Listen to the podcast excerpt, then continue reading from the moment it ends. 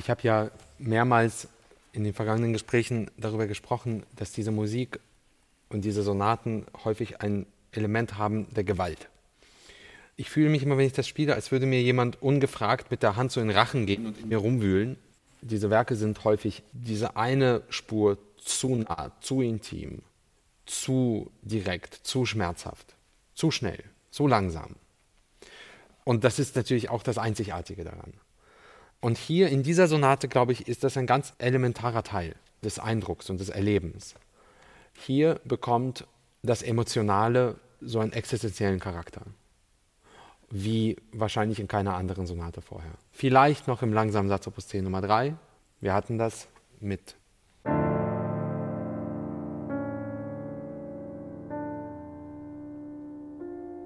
Aber wo es hier einfach eine Tragik und eine Schwärze zeigt, wie sonst kaum wo, ist hier das Drama, glaube ich, wirklich spür-, greif- und berührbar.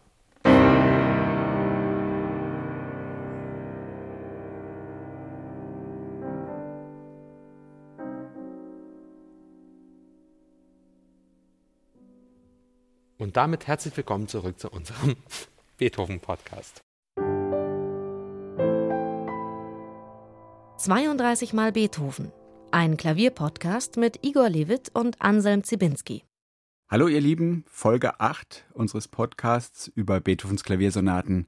Wir befinden uns im Jahr 1798, 99 und erreichen das erste echte Highlight, den ersten wirklichen Hit unter Beethovens Klaviersonaten, die Sonate Pathétique. Grand Sonate Pathétique hat Beethoven sie selbst genannt. Das unterscheidet diesen Titel von den meisten anderen Klaviersonatentiteln, die nämlich immer von Verlegern stammten oder von anderen Menschen. Beethoven selbst hat die Sonate so bezeichnet und hat damit auch einen ganz besonderen Ideengehalt schon vermitteln wollen. Dass er jetzt schon mit nicht einmal 30 ein solches Ideenkunstwerk schreibt, ist in seinem ganzen Werk ein Erstfall. Und man wird genau feststellen, welcher Mittel sich Beethoven dabei bedient. Der erste Satz der Sonate Pathétique besteht im Grunde genommen aus zwei großen Satzteilen. Erstmals ist dem Allegro, also dem schnellen Hauptsatz, eine langsame Einleitung, hier mit der Tempobezeichnung Grave, vorangestellt. Und dieses Grave wird immer wieder auch mit dem schnellen Satz kontrastiert, dagegen geschnitten. Wir werden davon sprechen. Das schafft natürlich einen unglaublichen Kontrast der Tempi, der Stimmung und sorgt von Anfang an für größtmögliche Spannung. Für diese Folge und die äh, folgenden sieben Folgen befinden wir uns, nur damit ihr euch die Situation ein wenig vorstellen könnt, in einem der wunderbaren holzgetäfelten Orchesterstudios des Bayerischen Rundfunks in München. Großer Saal, sehr schöne Akustik, fantastischer, sehr gut präparierter Flügel. Und Igor wird für euch zunächst mal die ganze langsame Einleitung jenes Grave spielen, damit ihr überhaupt eine Vorstellung habt für den Zusammenhang, wie diese Sonate überhaupt beginnt. Es ist ein großes, feierliches Portal.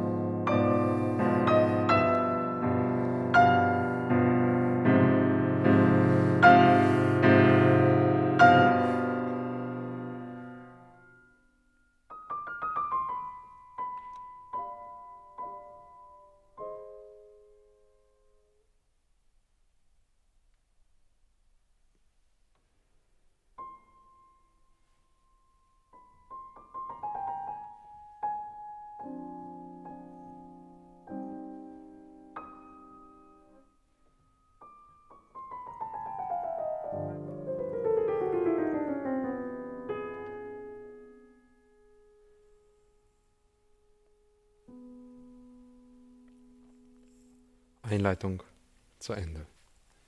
Also, das Eröffnungsmotiv ist das Motiv, das dann immer wiederkehrt im ersten Satz, nämlich dieser Aufgang.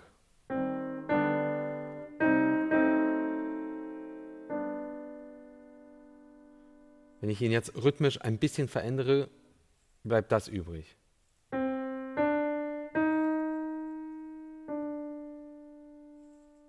Diese Eröffnung ist in C-Moll, der Tonart dieser Sonate Pathetik. Später im Satz haben wir dasselbe Motiv in E-Moll. Dann aber in sehr, sehr schnellem Tempo, nämlich. Und dieses E-Moll ist die Eröffnung der berühmten Pathetik-Symphonie von Tchaikovsky. H-Moll, oder? Pathetik ist H-Moll. Aber ich gehe wieder studieren. Herzlichen eine, Dank. Es macht überhaupt nichts. Ja, ja, ja, ja. Full Disclosure, es ist echt früh. Ich bin sehr früh aufgewacht. Ja. Jedenfalls, H-Moll. Warte mal eine Sekunde, ist das wirklich hier?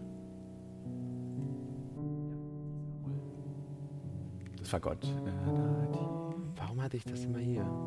Ich wünschte, Okay, es immer. Ja. Also es beginnt.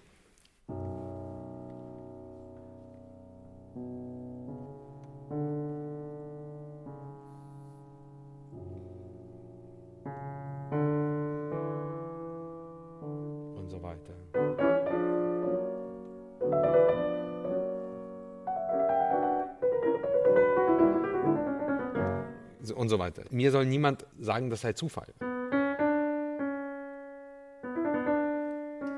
Das ist die Tchaikovsky-Pathetik 90 Jahre später. Großes Orchester. Und hier ist das Pathetikmotiv. Und wenn man weiß, welchen existenziellen Charakter das dann später bei Tchaikovsky hatte, deswegen meinte ich, es hat schon auch etwas Existenzialistisches hier in diesem Stück. Wir kommen da später drauf. Es ist entweder wahnsinnig langsam oder wirklich ungeheuer wild und schnell. Es ist eigentlich, es fügt dir Schmerzen zu. Ja? Es fügt dem Instrument Schmerzen zu. Eigentlich sprengt es das bis dato Machbare. Und was ich eben auch sehr wichtig finde, Beethoven als unfassbar genialer Pianist auch, ich behaupte einfach, was er konnte und was er hier auch zeigt, was er pianistisch konnte, ich weiß nicht, wer das vor ihm konnte. Deswegen, ohne das Ich funktioniert, kann er sowas gar nicht schreiben. Ein bekanntes Beispiel, Johann Sebastian Bach, französische Ouvertüre in H-Moll, Haha, nicht E-Moll, Akkord, Verzierung, Punktierte.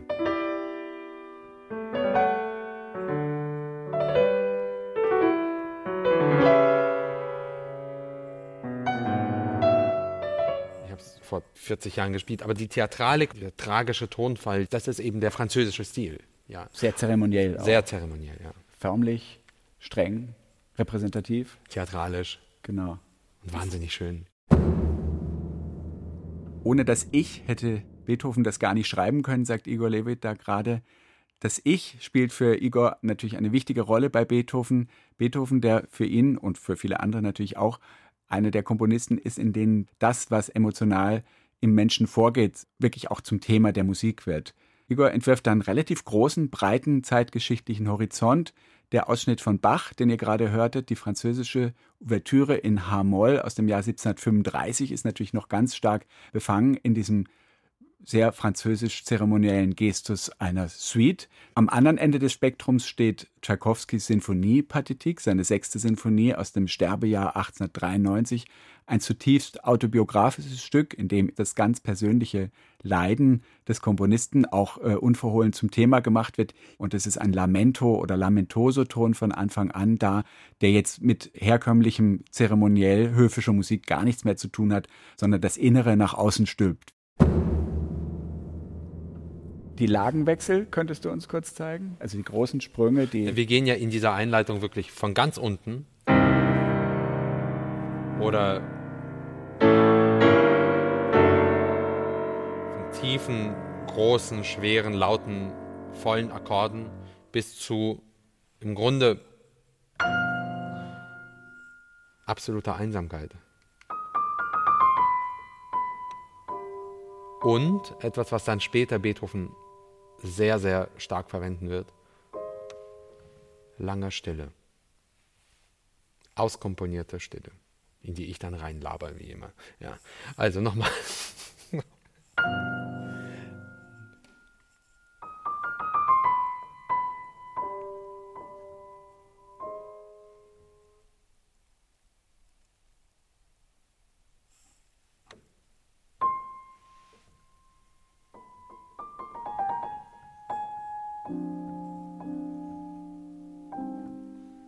Und in all diesem steckt, glaube ich, wirklich ein großes, großes Drama und sehr, sehr tiefer Schmerz drin. Ja.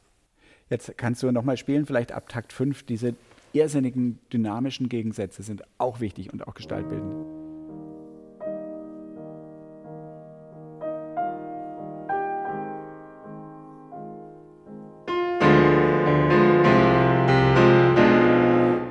das meine ich eben. Ohne, ohne Vorankündigung greift er ja, einfach in den Rachen. Das ist ja beinahe so eine Art Übergriffigkeit hier. So geht es mir zumindest beim Spielen sehr häufig. Und hier kommen die Vorhalte.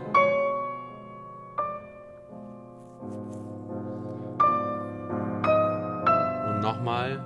Also es ist, es ist unglaublich expressiv, diese Eröffnung. Hast du jetzt absichtlich Beethoven zitiert? Es gibt ja den berühmten Satz, ich möchte dem Schicksal in den Rachen greifen. Ich weiß gar nicht, wovon du sprichst. Da, das ist natürlich genau das und das geht ja. auf das hier zurück. Aber du bist jetzt tatsächlich bei den Vorhalten gelandet. Die Vorhalte, altes Thema der Harmonielehre, sind sozusagen die Inseln, in denen Missklänge, Dissonanzen erlaubt ja. sind, solange sie aufgelöst werden. Ja. Wir kommen irgendwann dann zu Wagners Tristan, wo diese Auflösungen unterbleiben oder nur sozusagen zum Schein angedeutet werden und nicht zufällig hier in dieser pathetischen Leidensmusik sind diese Vorhalte so geballt. Vielleicht stellst du nochmal diese drittletzte Zeile, wo sich das so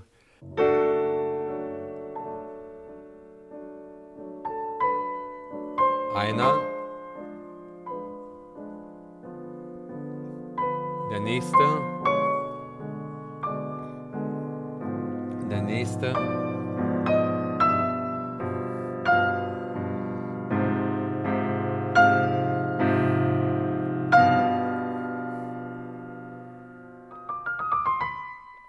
So weiter. Das sind so ja, so Anklänge von so innerem Zerreißen eigentlich. Es wird eigentlich zu viel. Es gibt die Vorhalte von unten und es gibt die Vorhalte von oben, denn das allererste Thema, was du angespielt hattest, was mit Patitik Tchaikovsky zusammengeht, ist ja ein Vorhalt von oben. Ne? Ja. Nämlich der hier. Also solche Vorhalte sind ja eigentlich immer mit Leiden assoziiert. Der berühmteste Vorhalt der Musikgeschichte war, glaube ich, ganz lange Schlusschor der Matthäus-Passion. Ja. In der Pathetik haben wir zum ersten Mal ein von Beethoven auch vorgegebenes inhaltliches Thema, weil diese Sonate hat er selbst so genannt. Natürlich, die, entschuldige bitte, wenn ich die unterbreche. Also.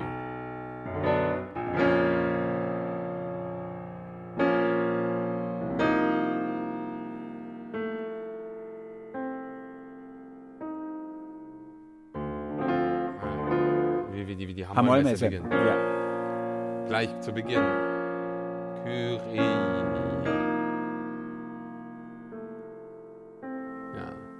Also es ist immer das Leidende, das Reibende, das Schmerzhafte. Matthäus Passion ist E-Moll ja. tatsächlich. Aber das wäre jetzt Hamollmesse, die ist in Hamoll. Ja, genau, wir sind immer zwischen E-Moll und Hamoll unterwegs sein. Mhm.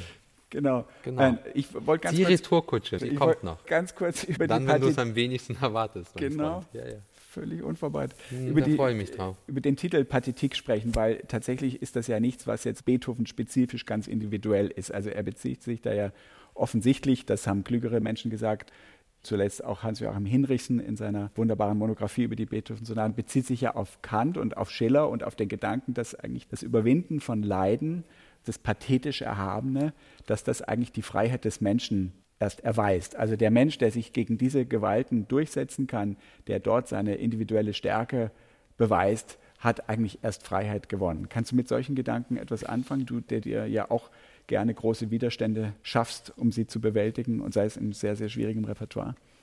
Ja, also ich kann sehr wohl was damit anfangen, aber bei mir kommt noch etwas anderes hinzu. Ich muss an etwas sehr glauben und wenn ich an etwas glaube oder wenn ich ein bestimmtes Werk lernen möchte, dann sind mir die Widerstände egal dann möchte ich es einfach teilen.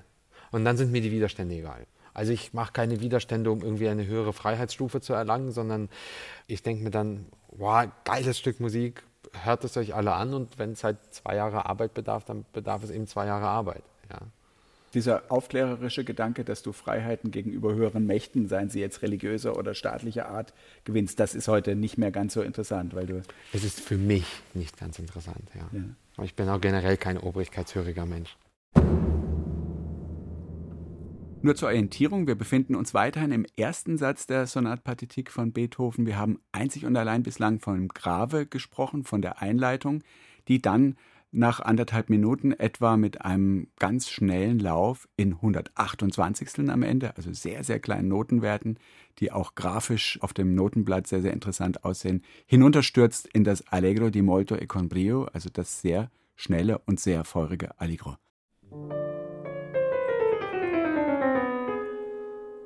Und das jetzt uneingespielt.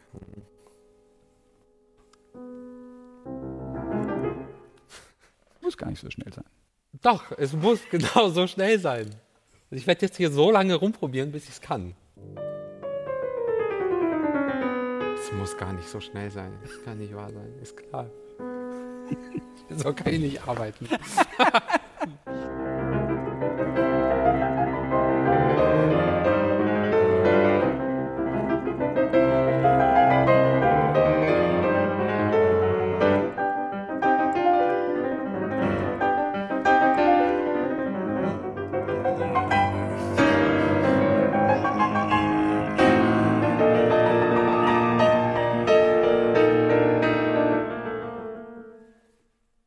machst du weiter. In In ein bisschen Tempo. langsamer. Genau, ein bisschen langsamer. Ja, also es ist eine der wildesten motivischen Eröffnungen in den Beethoven-Sonaten. Unglaublich unangenehm auch zu spielen, weil du aus diesem doch sehr langem und sehr langsamen und sehr schweren Einleitungsteil innerhalb von Millisekunden umschalten musst auf Allegro di molto e con brio. Feurig, sehr, sehr schnell, sehr wild, eklige, un unangenehme Doppelgriffe. Eine nicht zu unterschätzen schwere linke Hand. Das klingt nicht schwer. ist nur eine gebrochene Oktave. Nur das machst du eben einfach ununterbrochen eine Seite lang. Irgendwann ist der Arm halt müde. Stichwort Klavierauszug. Das ist ja genau das Verfahren, was man im Klavierauszug anwendet, wenn Ja. man irgendetwas Tremolierendes, in sich Tremolieren, äh, andeuten Kontrabässe, Pauken, ja. Und wenn man akkordische Begleitungen haben möchte, dann macht man sowas wie in Takt 27 zum Beispiel. Der Mitte der dritten Zeile ist das, glaube ich, oder? Ba, ba, ba. Genau. Ja, ja genau. Lieblingsstelle, irgendwie Klavierauszug spielen, Bruckner 8. So. So, Und das macht irgendwann einfach, wird der Arm steif. Und es hört nicht auf. Ja, und das, und das hört. Und dann wird der Teil ja nochmal wiederholt. Also das ist wahnsinnig unangenehm. Und irgendwann wird es auf beide Hände verteilt.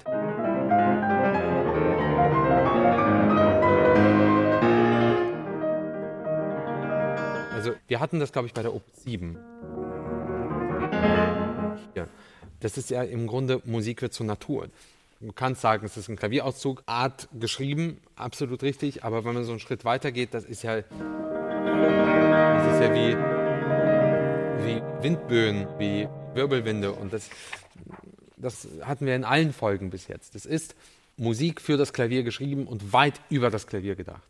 Da werden Bilder und Emotionen getriggert, die am Ende mit Hämmern und Saiten nichts mehr zu tun haben. Und das ist hier ein Paradebeispiel. Das. Klavier wird zum Instrument tatsächlich, zum Vehikel, zum Das, Transportmittel. zum Transportmittel. Es wird im besten Sinne am Ende, ich will nicht sagen egal, aber das wird einfach zu einer Art Durchgangsstation, zu etwas, was eigentlich nur bei dir im Innern passiert. Dennoch musst du es ja jetzt sozusagen pianistisch, physikalisch rüberbringen. Ich frage Genau. mich immer, was macht man mit dem eigenen. Temperament in einer solchen Situation? Eigentlich möchte man natürlich dem Impuls nachgeben. Eigentlich möchte man ja auch selbst die Erregung durchleben. Auf der anderen Seite braucht man diese unglaubliche Disziplin. Ja. Wie machst du das ganz persönlich? Kennst du Momente, wo du dem komplett nachgibst Ja. und sagst, Hilfe, die Zügel schießen zu weit? Oder? Ja, und dann hoffe ich einfach, dass es gut geht. Aber das, äh, ich kann das nicht verhindern, ich will es nicht verhindern. Manchmal reißt es dich einfach mit. Und es kann sein, dass so ein Stück dich auch aus der Kurve trägt. Bist du da froh in solchen Momenten, dass du nur für dich allein verantwortlich bist und zum Beispiel kein Dirigent oder so, der jetzt 100 Leute da mitziehen würde? Oder bei Beethoven 60? Weiß ich nicht. Froh ist keine richtige Kategorie, aber ich weiß einfach, wenn ich es in den Sand setze, setze ich es in den Sand. Ja, und das ist auch ein Gefühl von, ein Stück weit auch ein Freiheitsgefühl natürlich da, damit, weil nur meine Nerven sind dafür verantwortlich, dass es mich theoretisch aus der Kurve tragen könnte. Toi, toi, toi, tut es das nicht so häufig. Aber klar, ich bin in dem Moment nur für mich selbst verantwortlich, ja. Und so ein Stück kann dich aus der Kurve tragen. Es gibt ganz, ganz viele Momente in Beethoven-Sonaten, die dich einfach brutal aus der Kurve tragen können. Dieser Satz ist doch meines Erachtens auch klanglich schwer zu kontrollieren. Auf der einen Seite da diese unglaublich schnellen Repetitionen, aber dann natürlich auch diese sehr feine Gliederung. Wir kommen dann zum zweiten Thema. Vielleicht willst du die Überleitung dorthin mal spielen, wo es dann auch wieder sehr licht und sehr transparent ja. alles werden muss.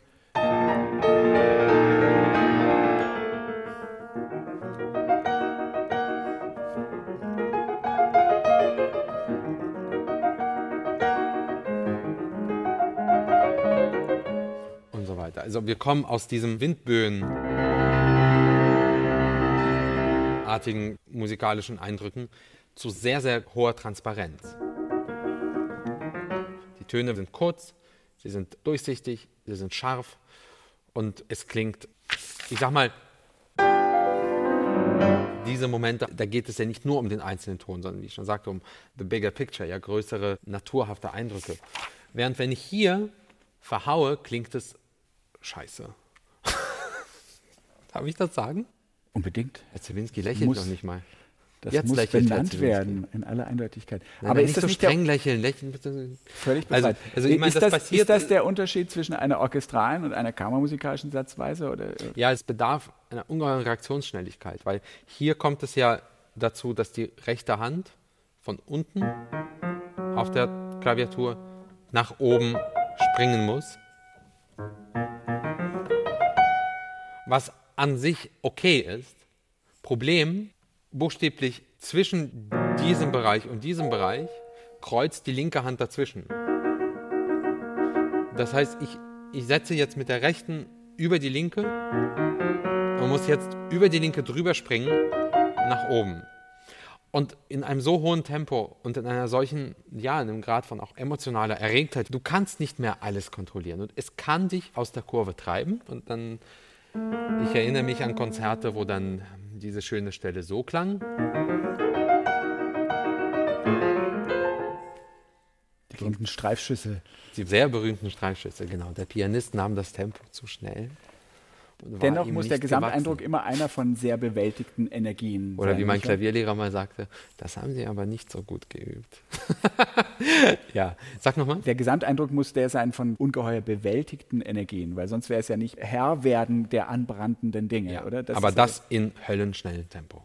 Ja, und ich glaube wirklich, es ist ein schnelles Tempo. Ich glaube, dieses Stück verliert, wenn ich jetzt aus, sagen wir mal, pianistischen Erwägungen so spielen würde.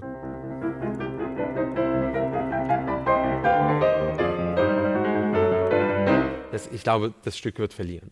Und insofern, es ist ein Höllenritt im wahrsten Sinne des Wortes. Was hat es mit diesen Wiederaufnahmen des Grave zu tun zu Beginn der Durchführung und kurz vor der Coda? Sagen Sie es mir, Herr Zibinski. Im ersten Satz der Partitik wird die langsame Einleitung, dieses Grab, über das wir ausführlicher gesprochen hatten, ja zweimal wieder aufgegriffen an richtigen Scharnierstellen eigentlich ja. der Form. Und es wird immer ein bisschen darüber diskutiert, heißt das, das ist jetzt eine Wiederaufnahme sozusagen des Hauptthemas, also des ursprünglichen elementaren Gedankens, oder ist es ein Fremdkörper, der in dieses Allegro quasi hineinmontiert wird? Es ist so, bevor ich zeige, wie er das Grave quasi wiederverwendet, muss ich ein anderes Element noch ansprechen, das mir sehr wichtig ist und am Herzen liegt. Sehr häufig in Beethovens Musik gibt es diesen Moment, wenn in allerhöchsten Geschwindigkeiten du in so einem sehr, sehr schnellen Zug sitzt und einfach sehenden Auges mit Vollgeschwindigkeit gegen den Baum fährst. Eine Musik knallt quasi an eine Grenze mit Karacho. Und das sind dann solche Momente.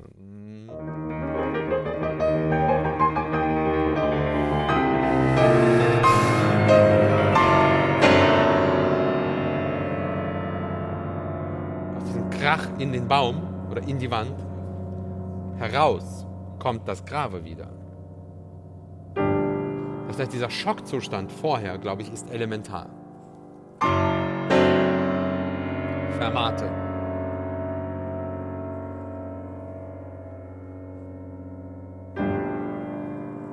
Und wir sind zurück im Grabe.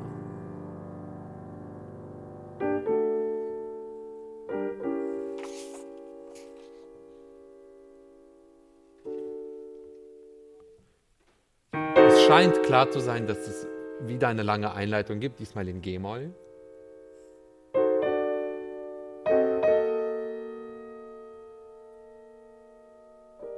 Theoretisch müsste es jetzt so weitergehen. Ja, warte. So müsste es jetzt weitergehen.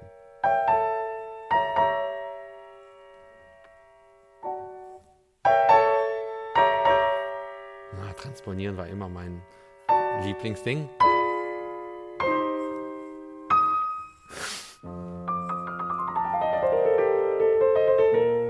Könnte, wenn ich jetzt die Einleitung einfach nach G-Moll ziehe, dann da sind wir.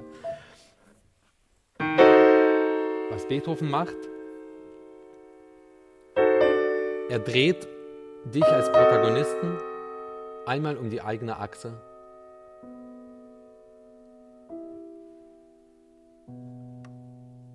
Und geht, und geht dahin, wo das, das Stück noch nicht war. Zeit bleibt stehen.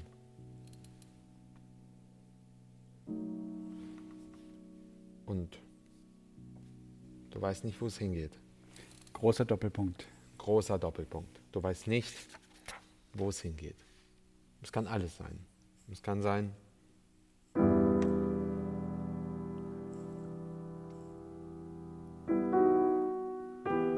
es kann alles sein. Zeit bleibt stehen. Dieses Zeit bleibt stehen Moment ist, kommt in den, später in den Sonaten immer und immer wieder. Und aus diesem herauskommt, kommt der Schock und kommt das Allegro con Brio wieder. Und Also- ich werde das nicht nochmal spielen, weil in acht von zehn Fällen setze ich diese ersten drei Takte in den Sand. Habe ich gerade nicht gemacht, bin wahnsinnig stolz auf mich, wird nicht nochmal gespielt. Also was Igor zuvor gemacht hat, ist früher was sehr übliches gewesen, heute ein bisschen aus der Mode gekommen ist, wofür man sehr gut ausgebildet sein muss, nämlich einfach ein Stück Musik um eine Quarte nach oben zu versetzen und komplett die Sequenz so aus dem Kopf so zu spielen, als wäre es in einer ganz anderen Tonart. Beethoven selbst muss das gemacht haben bei seinem ersten Klavierkonzert, Es ist Des-Dur auch- statt C-Dur, weil das Klavier falsch gestimmt war und so. Und das ist auch etwas, was, was, ich, was, ich, was ich Kollegen auch gerne empfehle oder generell. Das schafft wirklich so neue Perspektiven. Ich spiele auch gerne zu Hause wirklich ganze Stücke in anderen Tonarten, immer wieder. Weiß ich nicht, also die berühmte Mondscheinsonate zum Beispiel. Wir wissen, dass sie jetzt so beginnt. Ich sitze dann gerne zu Hause und mache dann ganz andere Tonarten. Meine ich durchaus ernst.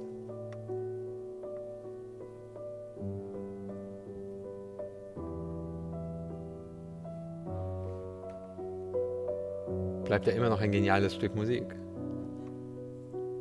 Wird einfach ein anderes, anderes Stück.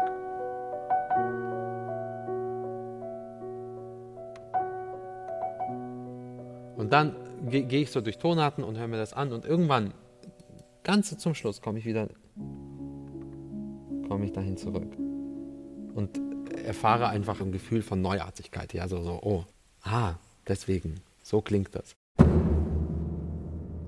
Experiment, der Anfang der Mondscheinsonate in H-Moll statt in Cis-Moll.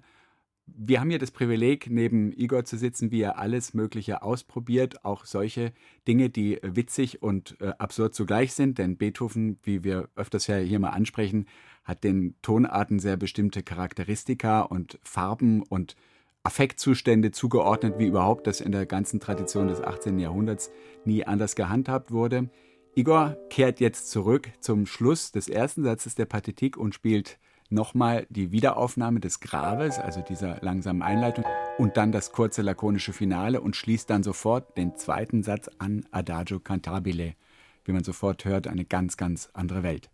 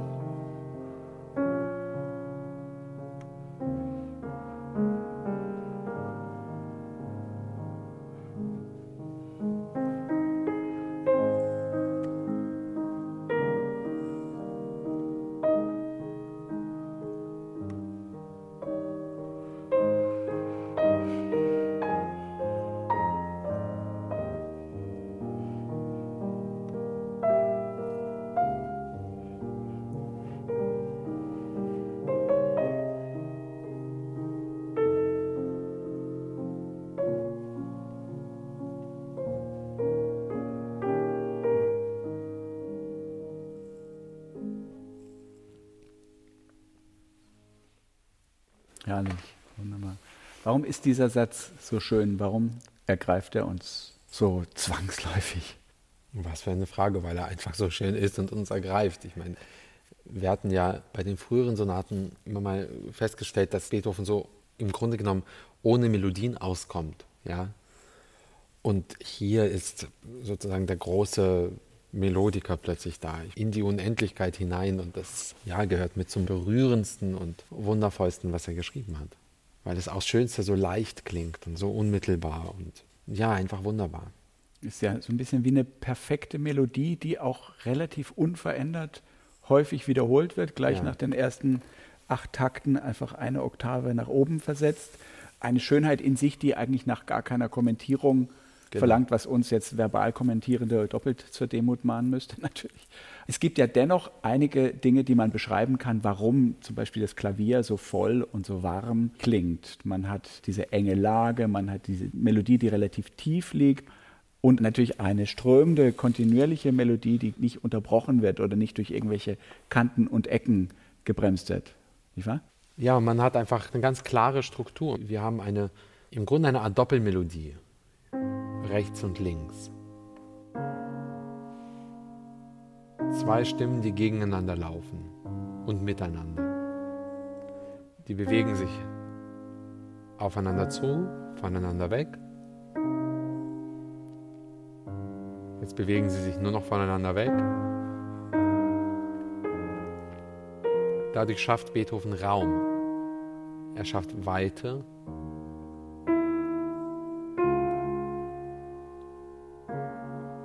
Aufeinander zu, wieder voneinander weg.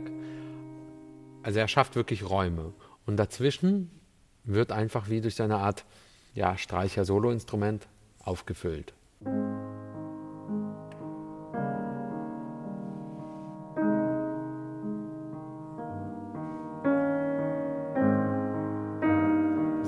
der Raum, den er schafft, wird einfach mit Luft gefüllt oder mit Fleisch, womit auch immer.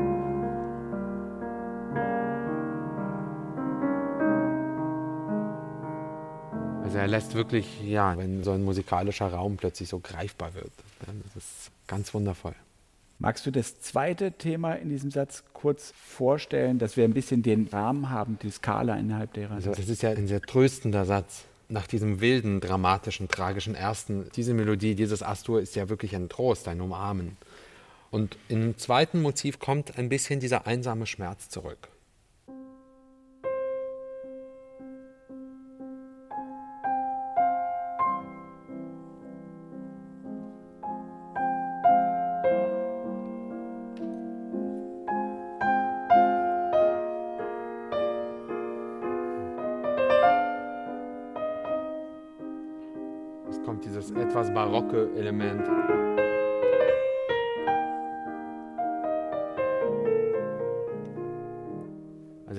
Kommt eine ähnliche, ein beinahe ähnlicher Tonfall zurück wie in der Einleitung. Ähnliche Art von Begleitung der linken Hand.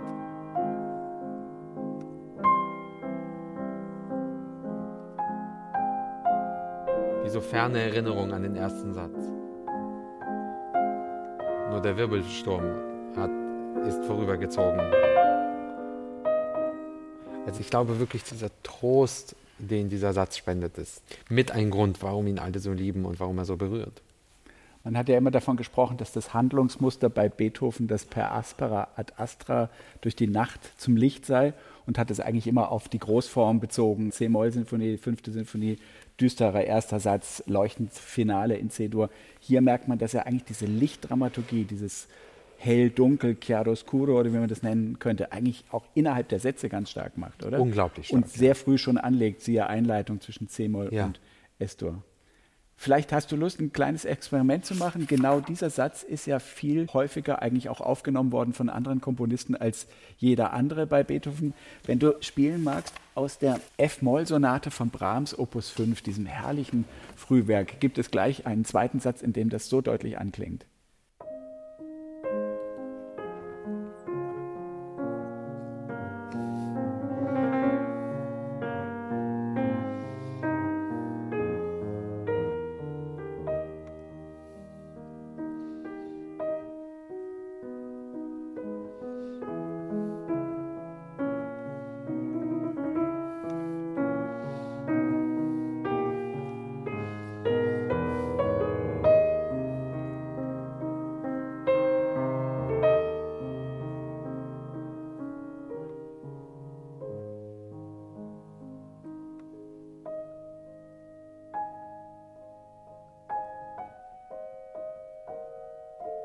Ja. Genau, der dritte Takt ist ja wörtlich. Genau. Die Stimmung ist sehr verwandt, wie auch die Verse, die drüber stehen. Ich weiß nicht, ob du die kurz lesen magst.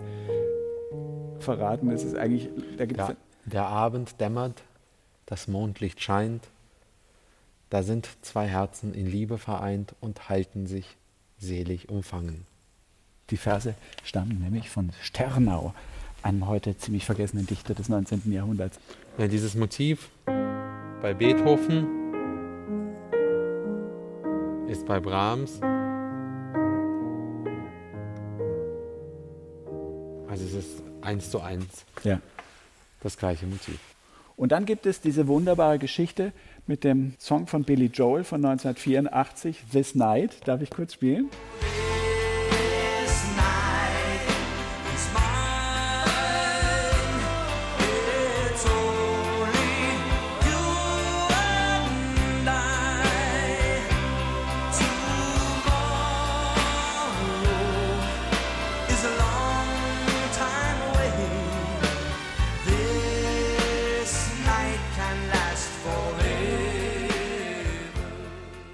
Billy Joel, This Night 1984. Auch hier geht es wieder um die Nacht. This night is mine, it's only you and I. Tomorrow is a long time away, the night can last forever. Absicht oder nicht? Wahlverwandtschaften? Wahlverwandtschaften und ein wirklich, wirklich großer Musiker. Du hast mit Billy Joel auch auf anderer Ebene immer mal wieder zu tun gehabt, Fred Hirsch und so weiter? Ja, mein Held Fred Hirsch, der große Jazzpianist, der im Grunde bei der jedes Konzert beendet mit Billy Joel's And So It Goes.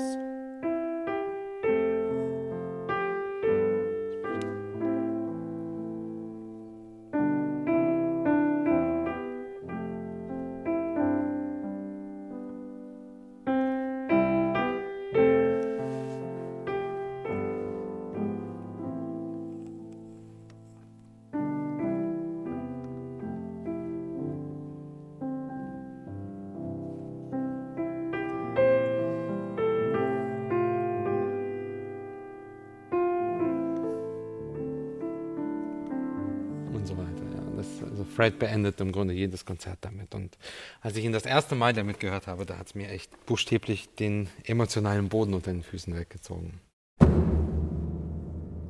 Fehlt uns noch das Finale der Partitik, einem Rondo, sehr schön, sehr direkt bezogen auf den ersten Satz, über das man aber gar nicht ganz so viel sprechen muss. Willst du kurz zeigen, wie sich das Seitenthema des ersten Satzes und das Hauptthema dieses Rondos ein bisschen zueinander verhalten? Das ist ja ein bisschen der.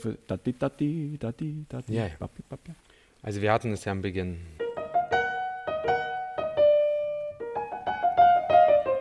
Diese vier Töne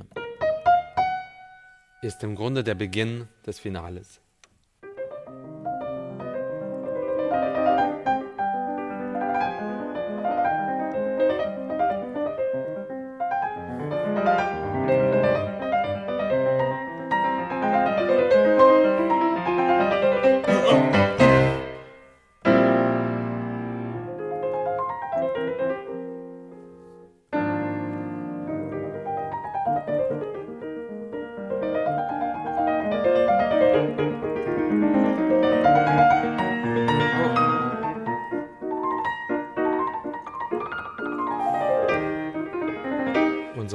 Ja, das ist dieses geniale motivische Arbeiten Beethovens, wo man einfach bei so vielen Stücken merkt, wie er aus einem kleinsten Kern ganze gigantische Werke schafft. Und in diesem Fall ist es eben nur das.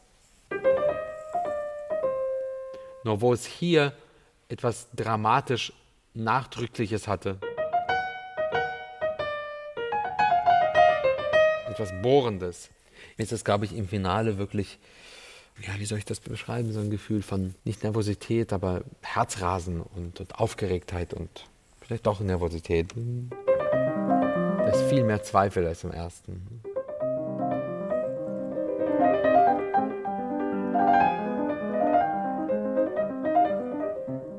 Es hat ja sowas Spukartiges auch.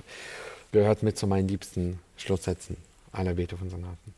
Wie verhält sich der Satz zu den ersten beiden? Also sozusagen, was für ein Ausgang der Geschichte wird ich glaube, es ist wie eine Art Stretter. Wie eine Art Verdichtung und Beschleunigung aller vergangenen Motive. Ist es nicht ein sehr viel stabilerer, wenn auch ein erregterer Gefühlszustand, der da erreicht wird? Ja, aber trotzdem. Ein Moll auf hohem Puls, irgend sowas? Also es ist stabiler, weil es die Formen sind stabiler. Es ist ein sehr klares Rondo. Das Anfangsmotiv kommt immer und immer und immer wieder zurück. Das Stück endet mit einem Schlag. So. Ganz zum Schluss kommt nochmal alles zusammen. Die Stille. Das Nichtwissen, wo man hin will. Wo geht man hin? Schlag gegen Ende. Aber bei aller Stabilität, der Pulsschlag, den du ja gerade ansprachst, der ist einfach irrsinnig hoch.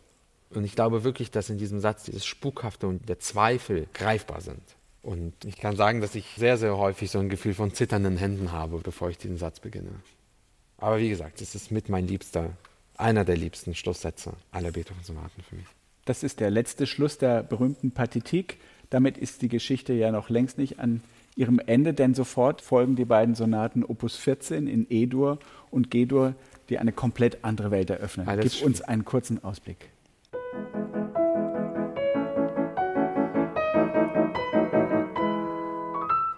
Und mit diesem kleinen Sonnenschein in E-Dur verabschieden wir uns von dieser Folge. Stay tuned. Tschüss, das ist Igor. Und Anselm. Bis bald. Ciao.